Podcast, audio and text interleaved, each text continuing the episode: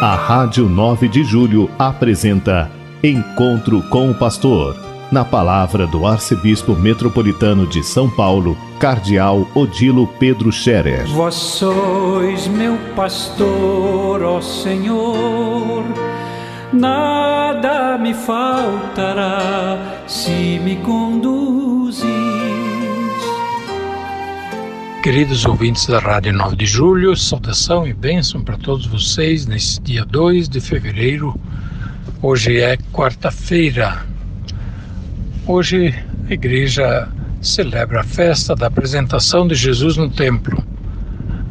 A apresentação de Jesus no templo lembra um costume e uma obrigação dos pais eh, dos hebreus, né, de Jesus, que, que deviam apresentar no templo o filho o homem, filho primogênito de cada casal.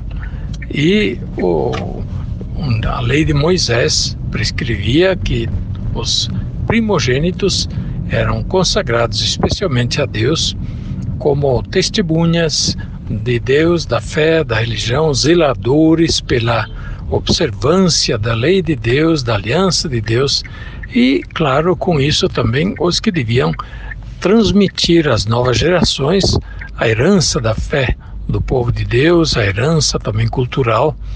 Portanto, os, os primogênitos eram é, os guardiões, por assim dizer, é, da aliança, os guardiões da religião, mas também os guardiões da boa é, cultura da família, dos bons costumes.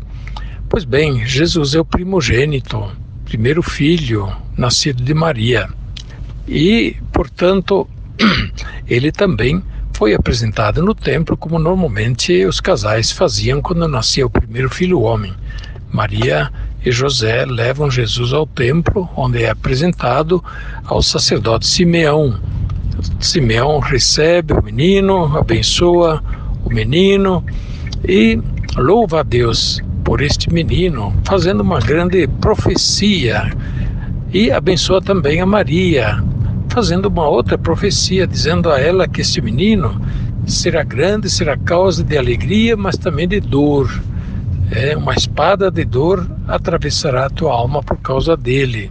E a profecia de Simeão se cumpre depois ao longo da vida de Maria, sobretudo na crucificação de Jesus e na morte de Jesus.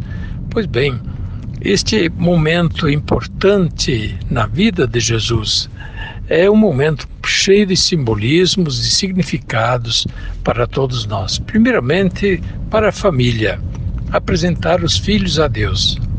Hoje, não somente os primogênitos para nós cristãos, todo filho é filho de Deus, é importante, é um dom de Deus. E por isso, quando nasce o filho, seria bom, seria bonito que os pais apresentassem o filho na igreja, primeiramente apresentá-lo, dizendo: oh, nasceu, que bom, e pedir a bênção para o filho que nasceu, e assim, pouco a pouco, começar a preparar o batismo, que é o grande dom é, que as pessoas recebem mediante a fé e que os pais que querem fazer batizar o filho expressam esta fé. Portanto, pensar em batizar os filhos, são pequenos ainda. Depois, é claro, acompanhá-los na vida enquanto são pequenos, adolescentes, para encaminhá-los na vida da igreja, na vida da fé, acompanhá-los, portanto, na iniciação à vida cristã, de maneira que eles se sintam parte da igreja e do que significa ser cristão, do que significa ser membro da igreja. Para a família, portanto, apresentar os filhos na igreja é importante e nós não devemos perder isto de vista é, infelizmente, hoje isso passa muitas vezes desapercebido e até mesmo o batismo vira mais uma festa social já também muitas vezes consumida pelo mercado, que tem que ter tantas roupas, tantos convidados, tantos banquetes e assim por diante. Tudo isso pode ser bonito, mas é secundário, totalmente secundário. Às vezes as pessoas deixam de batizar as crianças porque demora para conseguir uma viagem para o padrinho que não sei de onde que vem, porque prometeu dar o filho para batizar alguém que depois nunca pode aparecer, não tem tempo, não, não acha ocasião.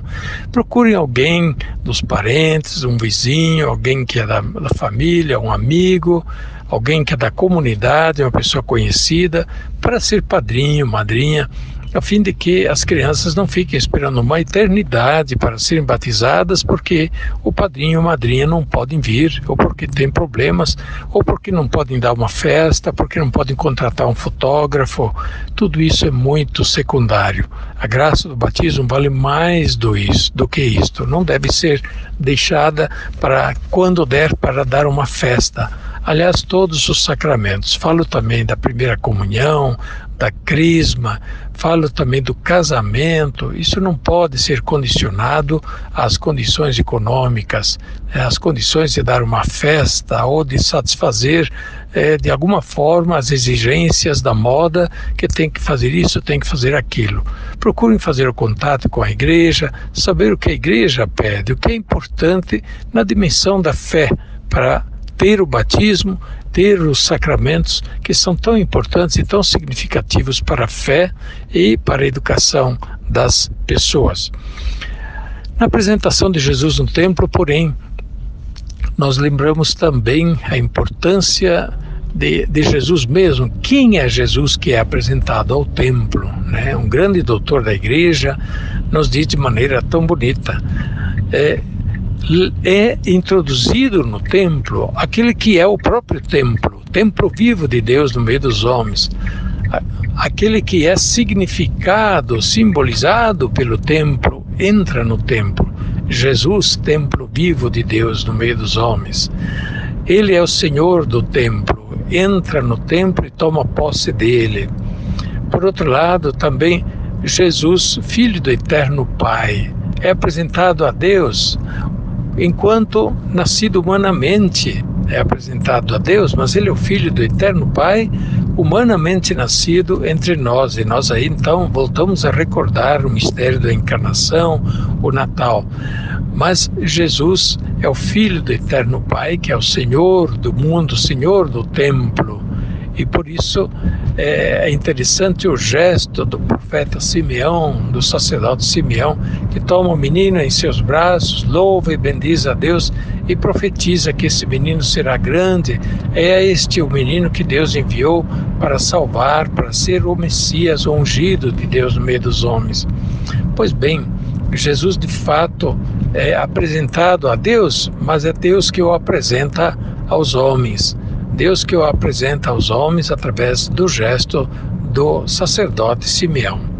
Depois temos a profetisa Ana, esta simpática figura de vovó, é uma viúva já com mais de 80 anos que vive no templo em jejuns e orações consagrada a Deus. Ela é a imagem da pessoa consagrada a Deus, que serviu aos seus filhos, sua família e a seu marido enquanto estava casada e depois se pôs a servir a Deus em jejuns, orações e também a falar das coisas de Deus para as pessoas. Ela chega no momento da apresentação de Jesus no templo e fala a todos do menino: Olha, a, a velha senhora, a vovó, a viúva, consagrada a Deus, fala a todos do menino. Olha o papel das vovós, o papel das pessoas consagradas testemunhar e falar a todos do menino, e não apenas do menino Jesus, mas falar de Jesus, falar de Deus, ajudar as pessoas a se orientarem para Deus. As pessoas consagradas são testemunhas privilegiadas de Deus e por isso mesmo a sua vida, o seu modo de viver ajudam as outras pessoas a encontrarem a Deus também. Hoje é o Dia Mundial da Vida Consagrada Religiosa e também dos leigos e leigas que se consagram a Deus de uma forma completa. O dom da vida consagrada é importante na igreja. E o Papa disse palavras muito bonitas aos religiosos e religiosas para esta ocasião, do dia de hoje. Eu estou na Catedral da Sé, celebrando a missa, neste horário das 12 horas, para os religiosos, em favor deles, para que Deus os abençoe, e os consagre cada dia mais ao testemunho do Evangelho no meio do mundo. Que Deus os faça alegres e felizes no seu testemunho, no seu modo de viver, como sinal de Deus, sinal do Evangelho. Também agradeço a Deus pelos meus 20 anos de ordenação episcopal, justamente no dia de hoje, dia da apresentação de Jesus no templo. Estou muito feliz por celebrar este momento e esta ocasião e agradecendo a Deus por estes 20 anos de ministério episcopal que já vivi e agora começa mais um, portanto, 21 primeiro ano.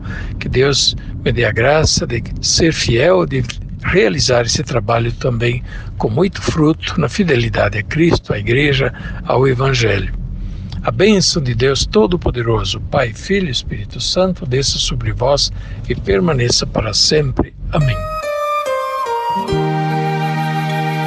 A Rádio 9 de Julho apresentou Encontro com o Pastor, na palavra do Arcebispo Metropolitano de São Paulo, Cardeal Odilo Pedro Scherer. Vós sois meu pastor, ó Senhor, nada me faltará se me conduz